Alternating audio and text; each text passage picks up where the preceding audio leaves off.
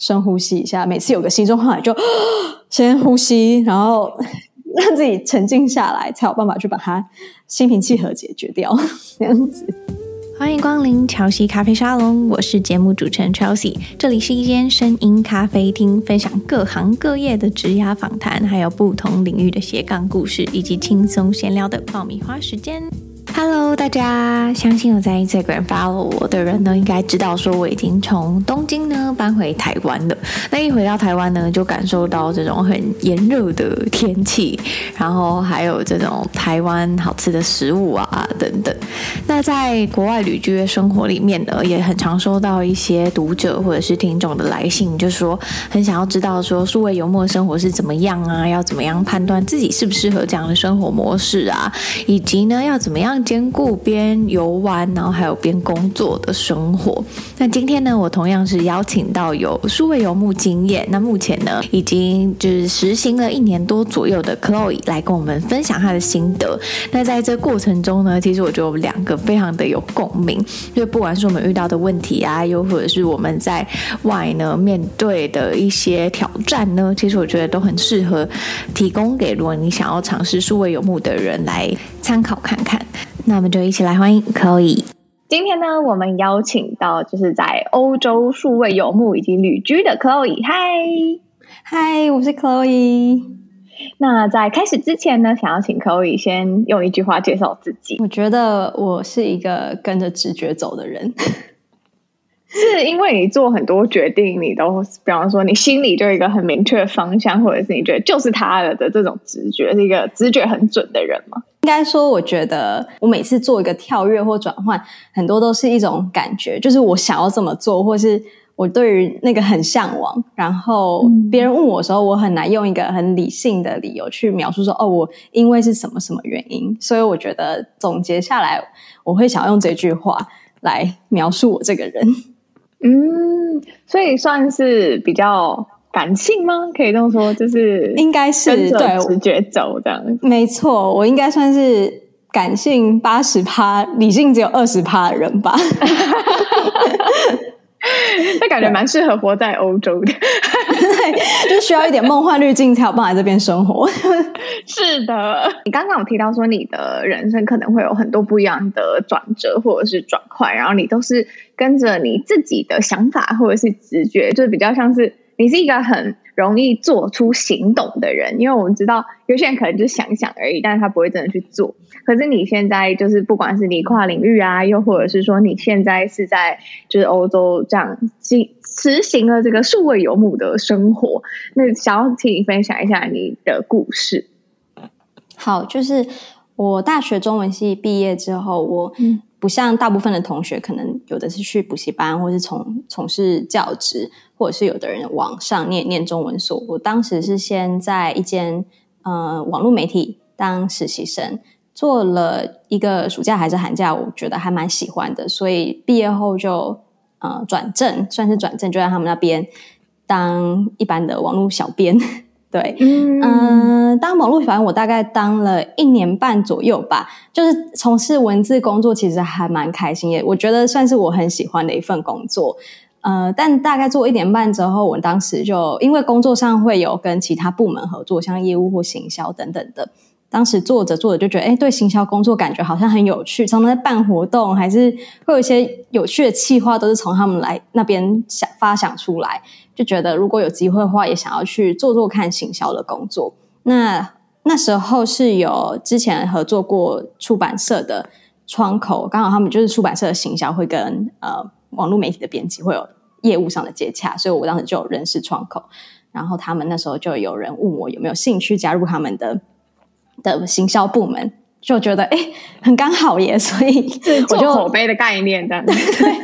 对，我我发现好像，我发现我的第一份工，应应该说，如果在某嗯毕业之后，第一份工大部分就是你要一直投履历嘛。然后后来现在过工作几年之后，我发现工作上的那种人际经营真的很重要。就是你有时候你可能觉得眼前这个人就只是一个一小段合作的关系，可是实际上。有可能未来某一个时机点，你们又会再次合作，对，所以就是因为这个原因，我后来就到出版社去当行销，然后也是当了差不多也是一年半左右，我又呃，应该说，我那时候在私下我都有在经营 IG，就是 IG 在二零一四年那时候，我大学快毕业的时候，还蛮就已经开始慢慢有有人在使用，所以我当。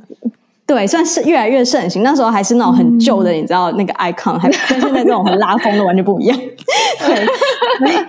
我当时就只是，我当时是私下有在一边经营 IG，但我那时候 IG 就只是分享我，因为我很我另外一个小兴趣就是写手账，就是我热爱。不知道不知道你不知道什么是手账？就是这个词就是笔记日文来的嘛？笔记对对。然后那时候就是很多人会在这以这个作为媒媒介来，就是分享自己的。设计或是自己的那种 DIY 那种笔记内的设计，这样，所以我当时就是我那时候就是对于画画有一点有兴趣，可是我不知道怎么开始，所以我就算是自学，然后会在我的手账内画画，然后拍照片到 IG 上跟我在 IG 上面的网友分享。就一开始我其实没有让我太多身边的人知道，因为我觉得。就有些事情是你好像会觉得好像有点难跟身边人就是害羞害羞的，对对，因为你会觉得人家也不一定对你这个事情有兴趣，好像对方对方也不知道说什么，所以我当时是自己私下在边就是自己的小天地，然后后来就是我就是大学毕业后就做编辑，然后也做行销，我就是一边有在私底下一边在 IG 上面这样发发发。然后就这样发做了几年之后，就觉得哎，对于插画家这个职业好向往哦，又是一个这种好向往的感觉。所以我，对，所以我后来决定说，我在其实我想了蛮久的，后来是真的就真的太想去做，因为我觉得我不做的话，我应该会很后悔我没有尝试去做。所以我就、嗯、呃去申请的学校、考雅思等等的，就是一大堆手续。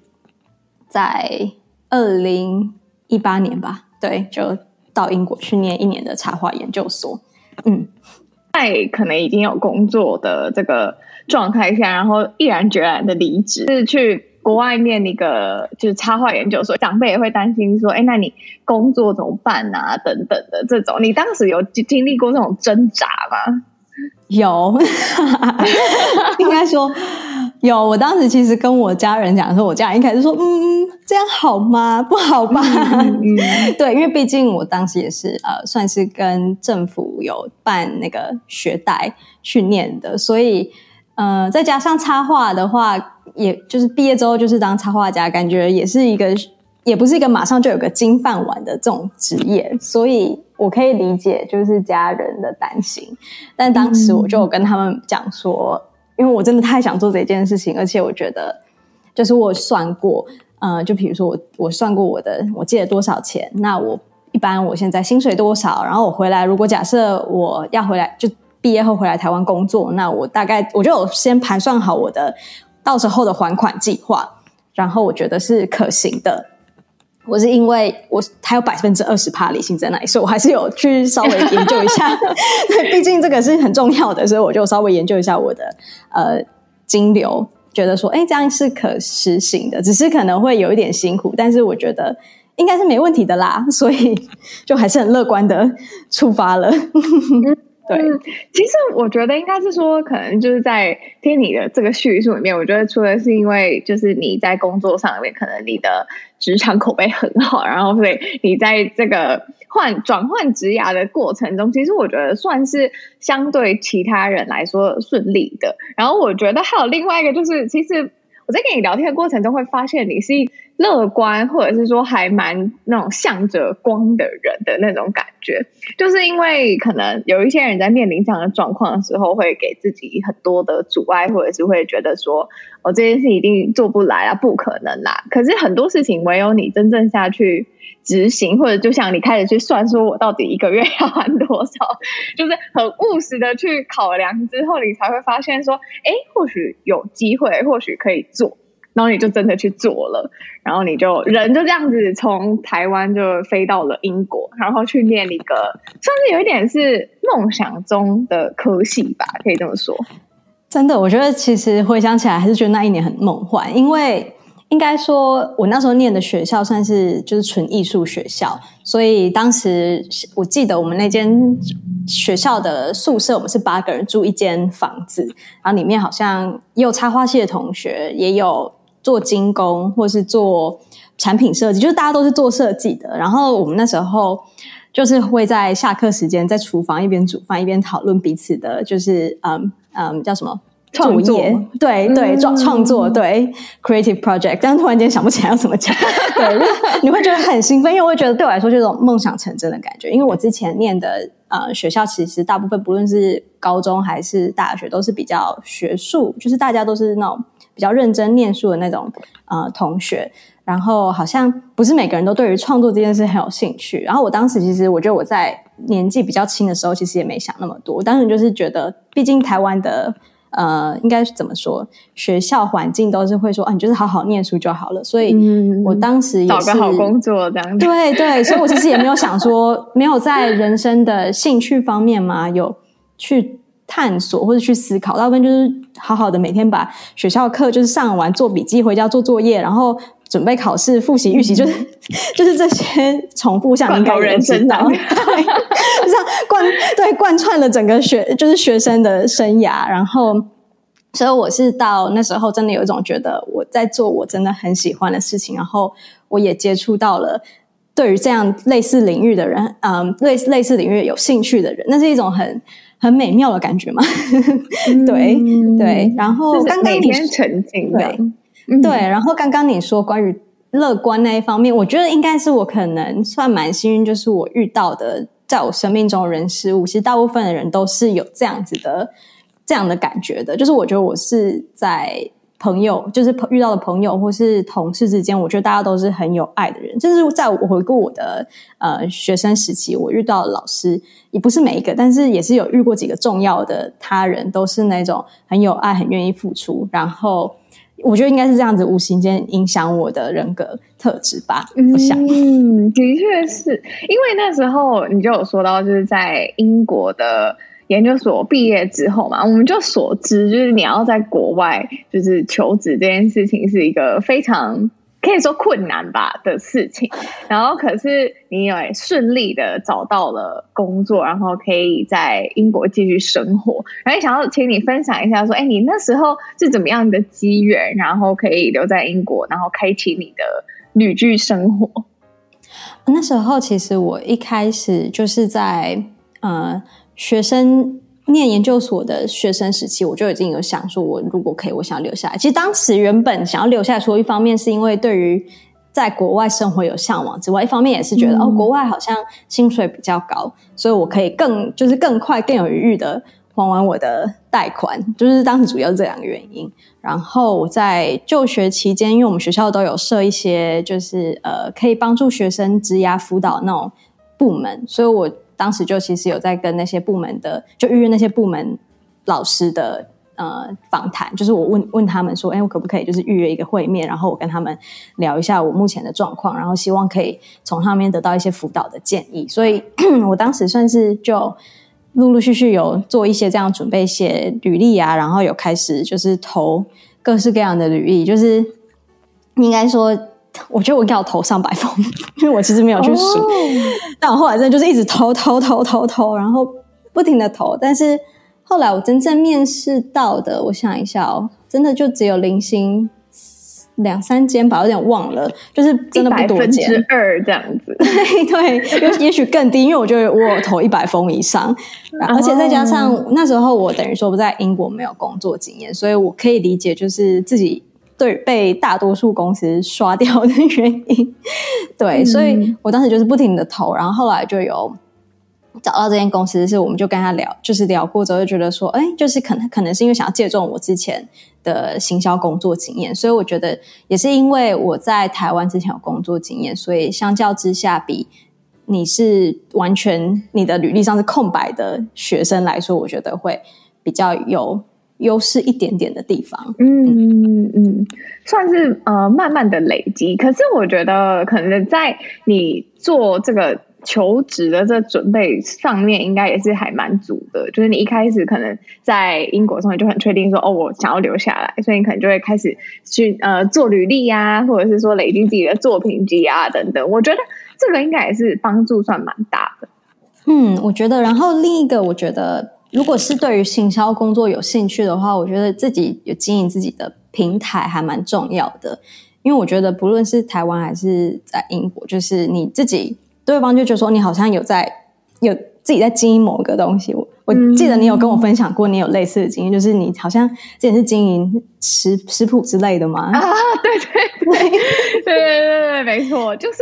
这个这个故事比较像是，因为我那时候就一直很想要进去一间，在当时的我是一个就是很梦幻的公司，然后那时候我就也是想要做行销的位置。然后我记得我那时候在面试的时候，嗯、就是主管他反而就很，他不可能不太 care 我的一些学经历啊什么之类的，然后他就对于我曾经就有写过，就是很多食谱在网上分享，然后有一些就是呃读者的这个经验很感兴趣，所以他就我就因为这个经验，然后就顺利的进到我想要进的公司，我觉得算是嗯、呃、有点像是贾博士说的那个什么 dots。就是真的是很多事情，它都会就是在你的人生的不同的节点，然后就是连接起来。其实就跟你的故事很像，就是你过去也不曾，就是也没有觉得说你会做行销，就是你也是对啊，也是从编辑，然后慢慢的就哎好像有点兴趣，所以你就是跟着你自己的心之所向，然后这样子慢慢的去走，然后找到。现在就是你还蛮喜欢跟擅长的事情，这样。嗯，嗯对我我觉得有点像是说，因为你就是一直跟着你想你想做的事情去做，所以你后来对方认同你的，会觉得，诶，他他喜欢你做这些事情的人，他也会就是你们就会遇到，然后你们会就是合作的很愉快。嗯、就是我觉得说，如果是以有些人会觉得说，他工作就是比较想要跟着潮流走，或是现在哪个地方大家都说好，就会就不是跟着自己的想法走的时候，你可能会有时候有有的人不会说不一定，不一定说全部。我自己是觉得有时候你可能会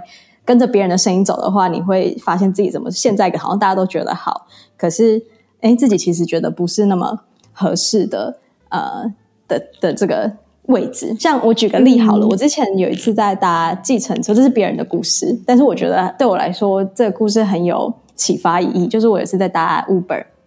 然后那个是那个算是个长途 Uber，所以我大概搭了一个小时，超久。我说就因为这个原因，所以我机会跟一个车上的司机聊天，嗯，在我那个司机聊天。然后那个司机就开开开，他就开始跟我闲聊了，然后就跟我突然间就开始跟我讲他自己的事情。他就说他以前是 不知道为什么，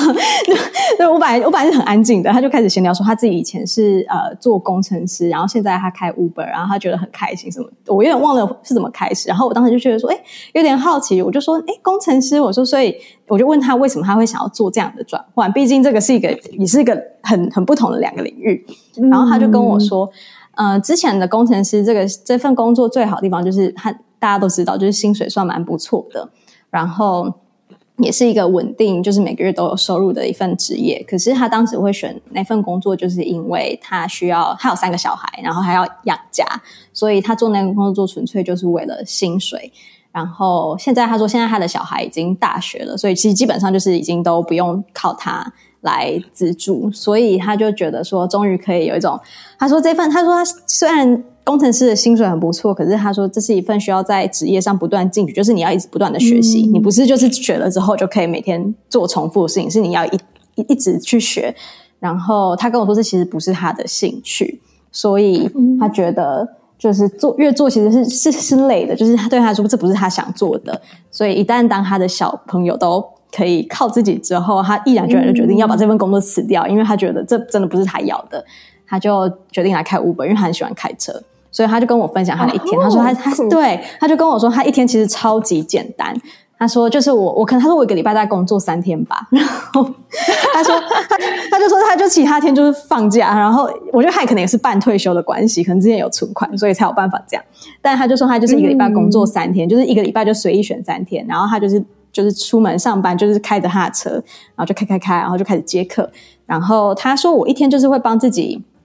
设定，呃，设定几个呃今天的业绩。他没有跟我说多少，但是可能就是一个值。设定他就开始他说，像我今天载到你这个长途的，然后我等一下应该就在载一个短途还是简单的一个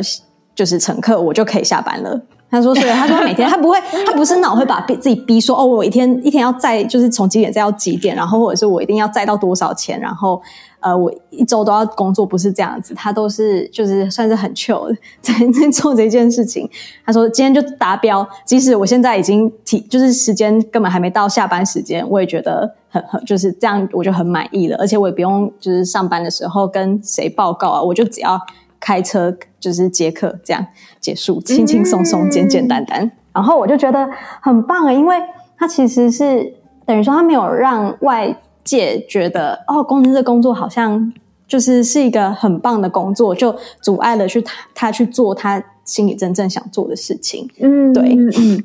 就比较遵从自己的内心吧，我觉得。然后也可以，而且我觉得他应该算是一个很认识自己的人，就是很知道说自己要什么，然后知道自己适合什么，然后也会还蛮弹性的去分配。他的工作时间啊，等等的这种，我觉得算是一个还蛮有趣的，因为我就是在我的职场上面会听到一些朋友说，就是我有听过一个论点，还有一个就是我朋友他跟我讲，他就说他以前是一个很追求想要成为职场精英啊，然后或者是说他一直想要去攀攀爬那个那叫什么 corporate layer，就是一阶一阶这样爬上去这样子，对。然后后来他就有一次，我就遇到他的时候，他就跟我讲说，他现在已经没有追求这件事情了，因为他现在开始有了一个自己就是很喜欢兴趣，他想要去个铁人三项，他想要去练习，然后他很喜欢就是跑马拉松，然后也都会，就他参加了很多场就是国内外的马拉松，这样。就是之前就前前几个月还去瑞士跑马拉松什么的，就他就觉得说，他只想要。在他的可能工作上面达到某一个成就，那个成就不一定是一个多高的成就，可能成为一个总经理啊或董事长啊这种，而是他可能是在一个他觉得嗯可以，然后薪水然后职务都 OK，但是他有时间可以去培养他的业外兴趣，因为那个是可以让他带来那种心灵满足的事情，所以我就觉得说很符合，可能你刚刚提到的，就是因为你。够认识自己，然后你也去尝试过你真正想要，呃，你也去尝试过，就是这些，哎，你觉得可能蛮不错的工作，然后得出来的一个生活方式，这样。对，对，我真的是这样觉得。所以，嗯，对，所以就是我后来在英国工作之后，我也是应该算是去年吧，去年的年初，所以我也是应该说在英国生活我。是过得下去，但是我其实没有到非常喜欢，就是应该主要其实是天气的关系。讲出来好像有点不好意思，对，竟然为了天气这种事情，但是对我来说我不知道，我好像觉得自己是一个很需要阳光的人，然后，嗯，所以呃，我就跟我先生讨论说，哎，就是如果我们有机会，因为因为也是因为疫情之后，其实蛮多公司都可以，你可以跟公司谈出能不能远端工作。所以我们就是就是觉得说，哎，这样的话好像也许可以试试看，能不能就是假设如果可以远端工作的话，我们其实不一定要待在英国或者伦敦，对，可以往南边的地方一点移动，嗯、对对对，所以对，而且加上我们我们现在大概就是三十岁左右，我们其实还会有一点向往，想要多探索。就是我觉得我二十二十世代那那十年，其实。花了蛮多时间在认识自己的，就像你刚刚说，我觉得你一定要认识自己，才会知道说自己喜欢什么，然后你就要知道说你你不要有办法对于自己的感受有那个敏锐度，对，所以我们也是在呃关于要住哪里，其实我们也是有一点，诶，如果有机会很想要去探索看看不一样的地方，不一样的选项，所以我们就想说，那就从欧洲开始。然后之后会有机会想要试试看亚洲，对、啊、我之前有带带他去台湾几趟，他很喜欢台湾的食物，真的非常开心。所以我们其实也觉得有机会的话，我想要回台湾可以待长一点点，所以我们就在往这个方向努力中。很赞哎！而且你刚好就是我后来我发现，其实在这几年因为疫情的关系嘛，所以。很多人开始远距工作，然后我就有开始就是观察到很多人的工作形态都有一些转变。那我觉得当工作形态转变的时候，你的生活形态就会跟着转变嘛。然后就像你们也开启了这种就是数位游牧的这样的生活形态。那我会想要问你说，你觉得在数位游牧的这个施行的这个过程中，你有没有遇到一些就是？不管是烦恼啊，或者是你觉得哎，这种生活方式真的是很不错的时候，嗯、我想一下，就是我应该说，我去年的时候大概实行了半年多，然后我当时做的做法是在不同的国家待大概一个月到三个月不等。我自己是觉得，如果是一个月有点太短了，就是我会很累，总觉得好像才屁股刚刚没落地，我甚至行李其实行李箱都还没完全开箱，我就又要又要封箱，又要又要飞了。对对对，所以我自己是觉得，我其实。我知道有的数位游牧者，他们甚至是更短，甚至是在一个一个 hostel 叫 hostel 嘛，对，就是就待、嗯、对 hostel 待待一两天或者一个礼拜，他们有那种更密集的移动的。哦、可是我真的我真的没有办法，对，我觉得我没办法，因为我觉得我每可能是我自己每到一个地方，我就需要花一点时间，就是沉淀下来，嗯、去熟悉一个环境。所以对我来说，我觉得光一个月就已经蛮累的。然后我们是在去年有尝试在葡萄牙的一个外岛 Madeira 待待快三个月，当时其实是还我觉得三个月算是还蛮不错。就是如果一年去四个地方，每个每个地方待三个月，我是觉得算是我的最底线。我可能没有办法待低于三个月，嗯、因为我会觉得有一点累。可能要怎么说？就是你也知道，你因为你也有到巴黎的经验，你应该知道，就是每到个新地方，你就要重新，比如说你你原本手机网络或者是。门牌还是说，就是就真的是各种杂事，就是你几乎光处理杂事，你可能前一两个礼拜就就没了。对，除非你是住 Airbnb，对。但是如果你是要在一个地方，真的是在那边待久一点，你可能就是前一两个礼拜，你都是在处理一些琐事。然后你有时候又想说，哎，我处理这些琐事，我可能在。一两个月我就要飞了，就会觉得好像有点浪费时间哦，很生气的。对对，而且我会觉得，因为我自己自己呃，除了工作之外，我是有在经营我的 IG，然后就是算是做一些内容创作、摄影，或是有分享一些小短片等等的。我自己也是觉得。你在做那个过程中，你是要一边取材，然后又要找时间把那些材料化为你，因为你也有经营的 IG，你应该素材。素材一开始素材你不可能把全部你东西拍，你就把它就全部上传，那那不是这样子，你一定要有办法，它就很类似煮饭的概念，所以你就是有你的材料之后，你还要切菜，还要料理，还要就是做这些工序手续，才能把它变成一道菜，大家可以吃得下去的料理。这样子，嗯，所以我是觉得，如果一个月的话，我有时候可能我才刚取完材，然后我又要飞，然后我就想说，哎，这样 这样好像就是有点没有办法立即的分享给大家，我就觉得有一点就是不知道，哎，可能我是会比较喜欢，就是我现在如果有什么东西可以分享，会希望可以不要让那个时时间过太久，会觉得好像有失去那种感觉。我不知道你懂不懂我在说什么？嗯，因为很想要及时的分享给大家，对。对，虽然我不是、嗯、我完全不是及时的人，就是我每次 可能就是很容易 let friend 这样子。对我，我其实很，我好像没有办法叫什么多叫什么，这叫什么多 multitask task，嗯，呃、多工。对，我没有办法多工，我就是可能现在我就是今天设定，我今天就是取材日，我就是取材取材取材取材取材，然后接着就觉得啊，今天完成了，就是我可能每一件工作我都要分不同天把它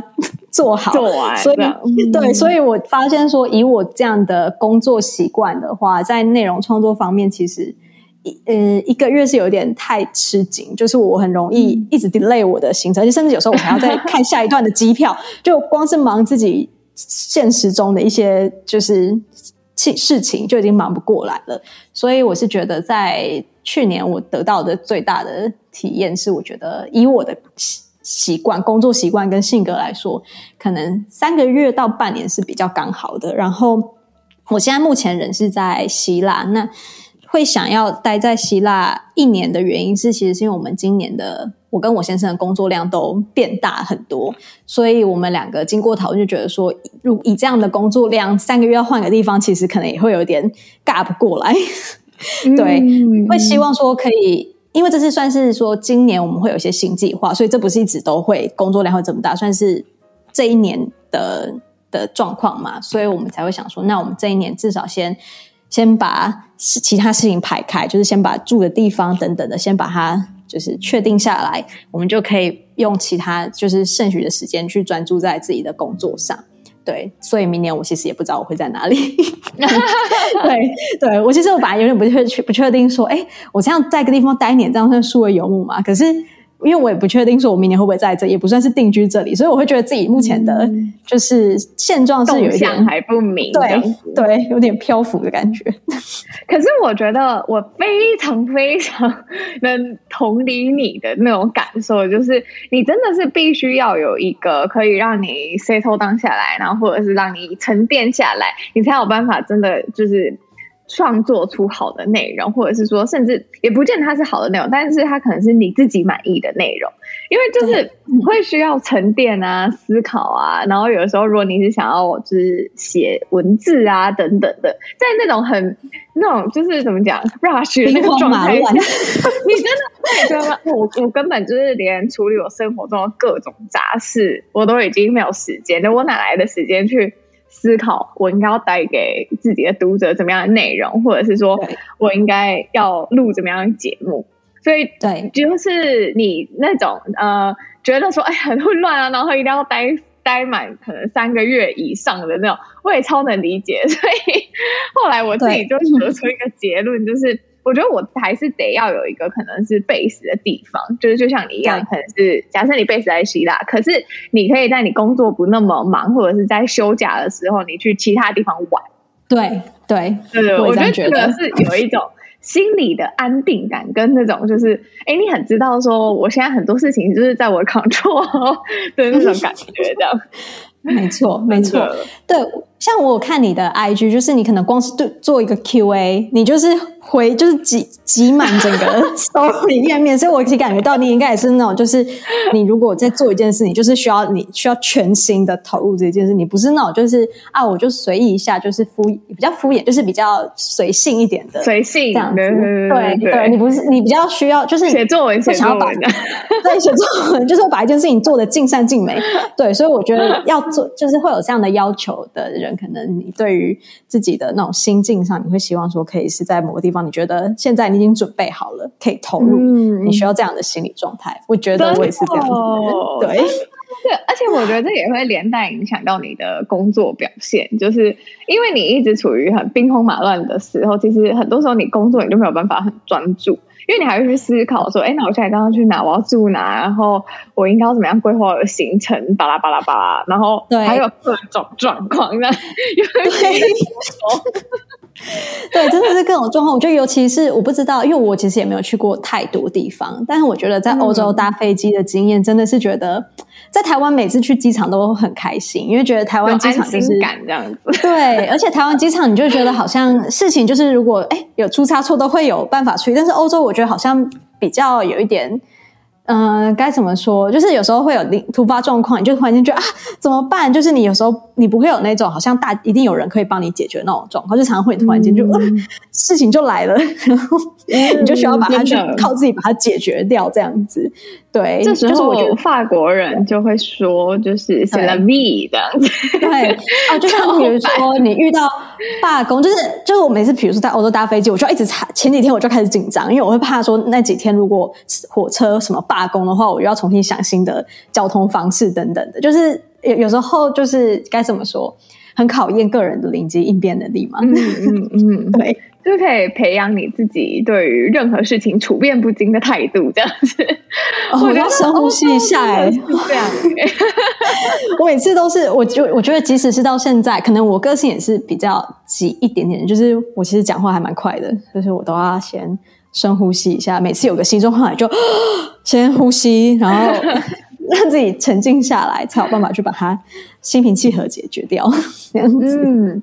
那你觉得经过这半年多的这种欧洲旅居跟游牧的生活，你自己算是喜欢这样子的工作形态吗？还是你在未来的时候也会倾向像现在一样，就是有一个地方就是作为一个据点，但是你们可以以旅行的方式。就是可能不带着工作，但是我们可能就是深度旅游的这种感觉。我跟我先生讨论的结果是，嗯，我们是希望可以半年在欧洲，半年在亚洲，就是这是我们的 超级理想，听起来超理想化的。但我觉得你一定要至少要先就是理就是你要先有那个想法，你才有办法试着去接近那件事情。所以我们的最理想的话，就是希望可以一年的话有半年可以在欧洲，半年在亚洲。一方面可能是因为我太有点恋家了，我很想要离家里近一点。对，就是我还蛮喜欢欧洲的，但是有时候就是我亚洲味，所以。我那昨天像我昨天叫外送，我就叫我真的就叫炒饭，太太想要吃中中餐了，对，所以我会希望说，我大概半年欧洲食物 OK，半年我会希望可以回到亚洲吃我热爱的食物，对，然后对，嗯，这是我们的呃理想计划嘛。至于就是更详细的，比如说亚洲的哪里或欧洲哪里，我们其实。还没有仔细想，或者是我们要不要在那那里买房子？我觉得这个这就更远了，因为毕竟房子真的不便宜，所以我也不敢想那么多。Oh. 对，我们就想说，现在就是先，因为也不知道说自己到底是喜欢会不会真的喜欢欧洲，或喜欢亚洲。我自己是很喜欢亚洲了，但毕竟我跟我先生也是一起的，所以我会希望也要尊重他的想法，会希望我们可以找到两个人都彼此可以接受，都可以很开心的地方一起生活。嗯，我觉得我超级 又有再度能理解了，就是因为我其实现在就是我从二零二二年的就是八月左右就开始在呃巴黎生活嘛，然后到呃二月左右的时候就来到了东京，就等于说真的就是半年欧洲，然后现在开始我亚洲生活，就是我觉得在吃的这个方面跟就是。社会的这种秩序度 真的是差很多，就是这种整齐呀、啊，然后就是有秩序啊的这种感觉。就欧洲当然，我觉得我也是很喜欢巴黎，可是那种氛围好像还是蛮不一样的。所以我觉得你这个这个 idea 很赞，可以试试看。对，因为我有看到你有说，你好像之后是想要跟你的先生一起，我觉得对对，真的很棒哎，因为我觉得你一个人做跟你两个人一起做，其实得到的体验会很不一样。对，而且你其实你有一个人做过了，嗯、我觉得你应该感受也会更多。像我都是跟我先生一起，所以啊，就觉得、啊、哇，其实我其实想要自己一个人吗？没有，我觉得我应该不敢，因为我其实还蛮胆小的。对，我每次其实自己到新的地方去住，我其实不敢一个人去住这种饭店什么。就是我之后之前自己去玩的话，我很多都会选那种青年旅馆。因为至少可以跟其他人一起，哦、很胆小的一个人。哦、对，我本来以为你是跟你的先生，以后来发现说，哎，原来你是自己一个人。我其实还蛮惊讶，但不是因为我不觉得这件事不不行，或是怎么样，而是单纯我因为我是从我的想法，是我很胆小，我不敢一个人睡。我理解，我理解。对对，没错，就是体验可能也会蛮不一样的啦。对，那你们那时候就是有想说，如果要一起的话，你们也是想要去欧洲吗？还是想要尝试其他不一样的地方？有点好奇你们的计划。我想要去北欧，就是我自从就是去了北欧之后，我就是 热爱北欧。但是虽然我也只有去一个礼拜，但是我就是有点喜欢那边，就觉得说，哎，那如果就是下一次又要在欧洲再选一个地方的话，我会想要选北欧。但是，嗯，还有一点就是你刚刚提到的那个天气的部分，我真的觉得这个很重要。然后北欧冬天太冷了，所以我就会觉得我应该可能是春天或夏天的时候再考虑去北欧，这样这会比较符合我的理想。或者是反正就是暖和，嗯、然后食物好吃的地方，基本上我就都 OK 的。嗯，有我看到你分享你的那个丹麦，嗯、就你好像是喜欢那种他们的那种，其实他那时候我看你分享照片，那种家具设计等等的，都是很那种整齐，然后很有设计感，很适合你，会觉得对对，就是很喜欢北欧的美学，然后就觉得说还有他们的生活方式，就是。就他们，就因为有时候你可能走在路上，然后你就会不小心瞄到，就是可能他们真正就是北欧人的家，然后你就会发现说他们的家真的是每一个人的家都可以看得出来，每一个人是怎么样的人。然后我很热爱研究这些东西，嗯、所以就会觉得说，哎、欸，那如果有机会可以真正的深入当地啊，或者是甚至跟那边的人认识，然后交流，我觉得是一件还蛮不错的事情，这样。对，我想到一件事，就是我当时在 Madeira 葡萄牙那个小岛上的时候，我原本是不会游泳的，但因为因为想要到欧洲比较南部的地方，南部夏天其实欧洲人就是到海边玩，然后我之前去海边，我就是我就是很可怜，坐在沙滩上 玩沙子，就都不会游，因为我就是很很怕水，所以去年的时候我就觉得不行，我一定要就是。改变这件事情，所以我那时候待了三个月的时候，刚好我住的地方。距离一百公尺不到，就是一间，就是我开门一看就是看到游泳池这样子，就是一间游泳池，啊、所以我就跟我先生讲说，我觉得我是不是应该要就是学一下游泳？然后他说，对呀、啊，你不然这样的话，你去海边，你就是都只能看着别人游，真的有够 就是有够扫兴。所以我后来就是在那边，我就三个月时间，我就真的去报名游泳班。那那时候其实我觉得他们人还蛮好的，因为大部分其实这种他们不是那种买就是单次计计次的，它是有点类似你。大家买的都是当地人，所以他是月诶年票形式，所以很多人其实他就是加入就是一年一次计算的。然后我还跟他们解释说，对不起，我就只会在这边待不到三个月，可不可以就是网开一面？我真的很想学游泳，有没有人可以教我？所以后来 后来，其实那时候也就有趣的地方，就是在欧洲，其实很多地方英文都你在比较呃观光地区，当然英文是可以通的，但是如果你是住在比较嗯算是当当地人的社区，其实很多人的英文就。呃，可能就是只会比手画脚或者简单几个字，OK。所以我当时其实是我是手机我都会备有那种翻译机，我就打打打打打，然后再翻成他们的语言，然后给他们看，然后他们打打打打打，就是用这样的方式来沟通。哦、对，还还蛮可爱的。其实我还蛮喜欢，只要我觉得。应该说，我觉得大重点是大家的态度都是那种很愿意跟你交流，就是他们都知道说，虽然我们现在有点不太方便，浪费时间，可是大家不会有一种说，嗯，就是你怎么就是没有办法，就连话都说不好。我会觉得彼此是那种有办法心平气和，愿意花时间跟对方沟通这种。呃，互动态的气氛的话，其实我是觉得还蛮好玩的。就是我会跟他们分享，就是跟他们说我现在遇到这个情况。后来我就真的就有在那里报名了游泳课，然后在那边就是学学了基本的蛙蛙式。对，所以我现在是会游蛙式，但自由式还 自由式只 学一半，现在还是会进水，所以我现在还在找机会把我自由式学起来。但是至少蛙式会了就好，这样。嗯，对，所以我现在在希腊的话，我也是报名的那个，因为我就其实我还蛮喜欢这种在周间去安排一些不一样的活动，因为我会觉得你你如果是以一个呃，就是你会想要融入当地嘛，就像你说的，你会希望可以跟你不是只是来这边旅行，就是长一点的旅行，你会希望可以跟这个地方有一些互动。我觉得报名这种课程就是一个蛮有。蛮有帮助的方式，像我现在在希腊，我就最近报名了一个瑜伽班，因为我看你有练瑜伽，可是你是线上练，我是我是可能我我需要有的人，因为我比较初级一点，所以我需要有的人去真的去帮我敲我的姿势，所以我还没有办法线上练，所以我那时候就是有报名了一个瑜伽班。那现在就是我会每周就是找时间，然后去那边跟同学、老师一起上课。啊，还好这因为老师是算。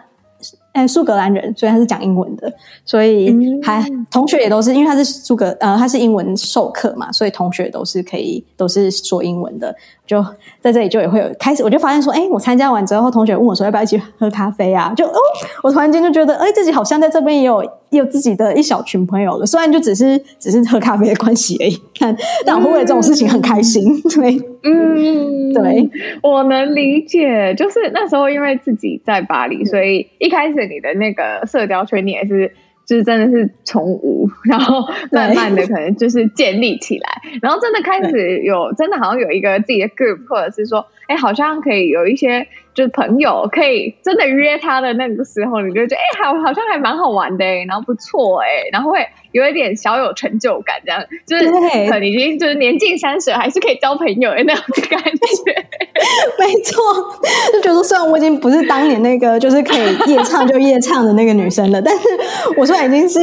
这个三十岁的姐姐了，还是有办法交到新朋友的，开心。真的，就是而且我觉得在异国的那种归属感，其实也蛮重要。的就是，虽然你不是真正的就是属于某一个 group，但是你会有那种就是心里会比较踏实，然后或者是在这个城市里面，哎，你知道说，即便你离开了，你只要你再回来的时候，还是有一个人，他可能是在里面生活，然后你可以去找他的那种感觉，是还蛮不错的。这样，对，没错。所以我就是现在算是，如果嗯、呃，关于数位游牧，我会觉得如果有机会，我会。极推荐，就是无论你是想要做什么，其实我发现在西亚也有蛮多，比如说陶艺班等等，就是参加这种你有兴趣的活动，嗯、你就会接触到同样对这个兴趣有就有兴趣的人，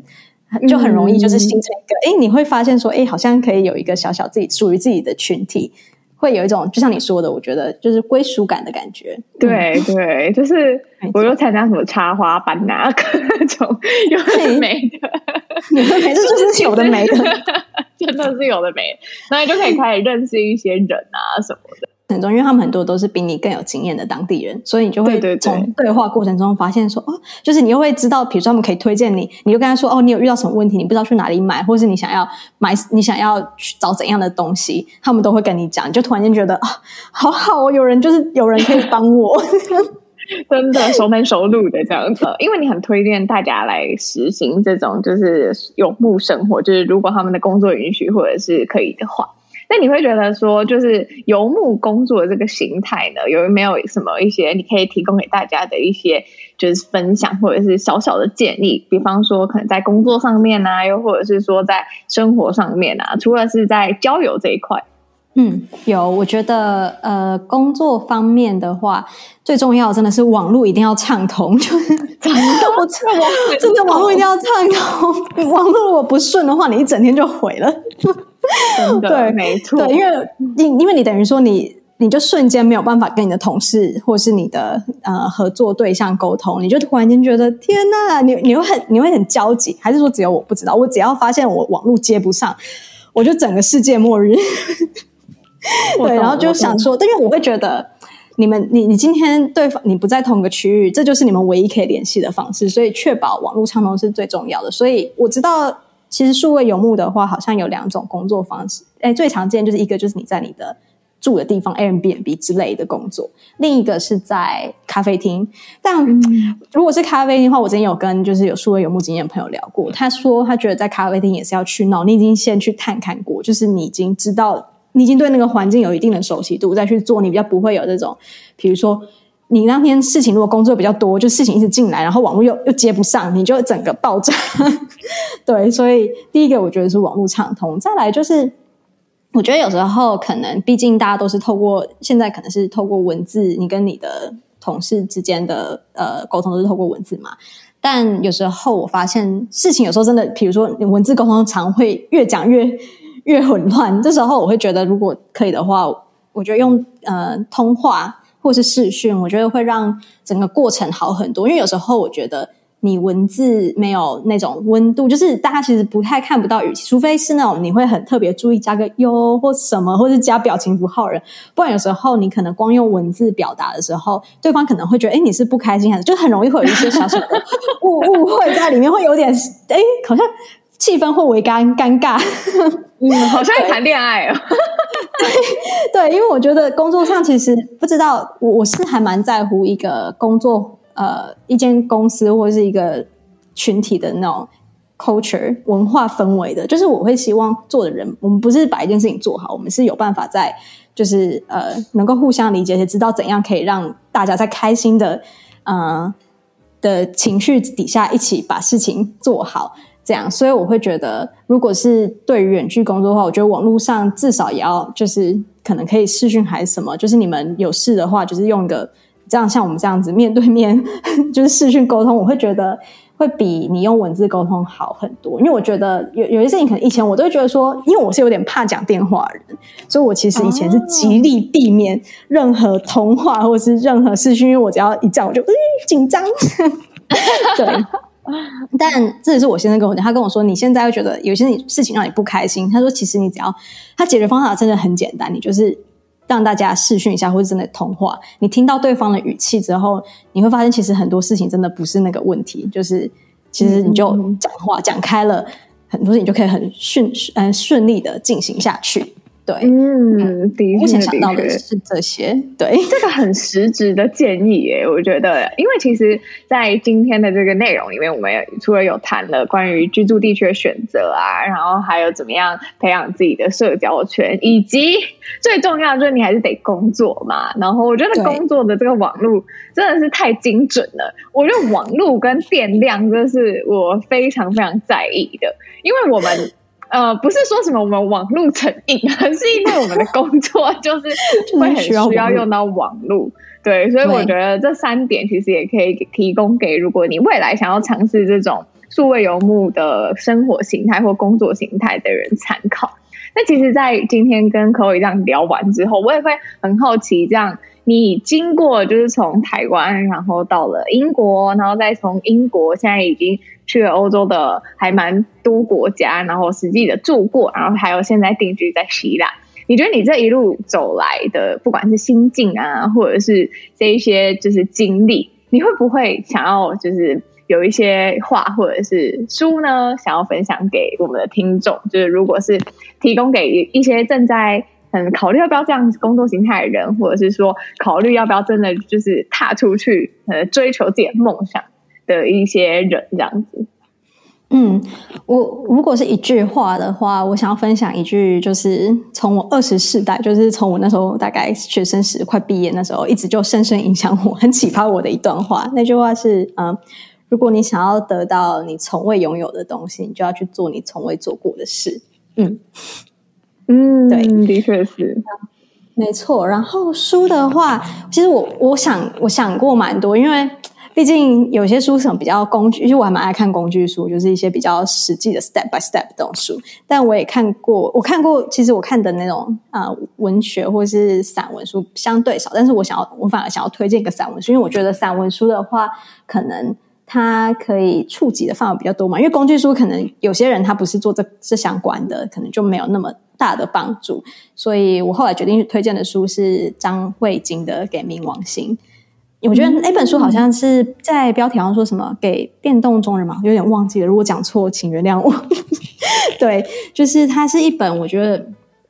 在它捕捉了生活中的一些诗性跟禅意，就是它其实讲的都是一些生活中比较微小的事情，然后作者用一种很他他用他很敏锐的方式去捕捉，然后去讲给你听，你会觉得说，嗯，就是你从来没有用这样的方式去看你自己的生命。我觉得是一个呃，就是是一本我算是有空的话，我会只要看到我就，就会想要重翻的一本书。我我觉得。其实像这样子散文啊，或者是说比较偏哲学啊、文学类的书，很棒的地方就是它其实没有告诉你说哦，你应该要怎么样、怎么样、怎么样做，它反而是提供给你一个新的观点跟想法，然后你可以依随着这个观点跟想法去找出怎么样是适合自己的一个做法。所以就也很谢谢 Chloe 推荐这本书。对，所以所以有有兴趣的话，都推荐去读哦，真的很棒，很喜欢。好，那今天呢，很谢谢 Chloe 的分享，好，谢谢 Chelsea 的访谈。我觉得听完 Chloe 的分享之后呢，就是除了让我觉得很有共鸣，然后也很能共感他的心情之外呢，也觉得说，如果呢，今天你有一个你也想做的事情，比方说你想要尝试看看数位游牧的话呢，那我觉得在能力呀、啊，还有你评估所有的资源都允许之下呢，我觉得还蛮建议大家可以试试看的。那也可以先从比较近的国家，像是清迈啊，或者是巴厘岛啊这些比较多人尝试。数位游牧的地方，那我觉得它也是相对友善的地方。那先试试看之后呢，再往下一个比较可能困难的地方，比方说像欧洲啊等等。那我觉得在这个旅居的过程中呢，因为也会遇到很多突发的状况嘛，那我觉得它更是一个可以让你自己去深刻认识自己，又或者是说在这种异乡解决问题，哎，就会突然觉得说，哎，自己好像在这个过程中呢变得比较强大，又或者是说内心呢。会变得比较坚强。那希望今天的内容呢，对你有帮助。我们下次见喽，拜拜。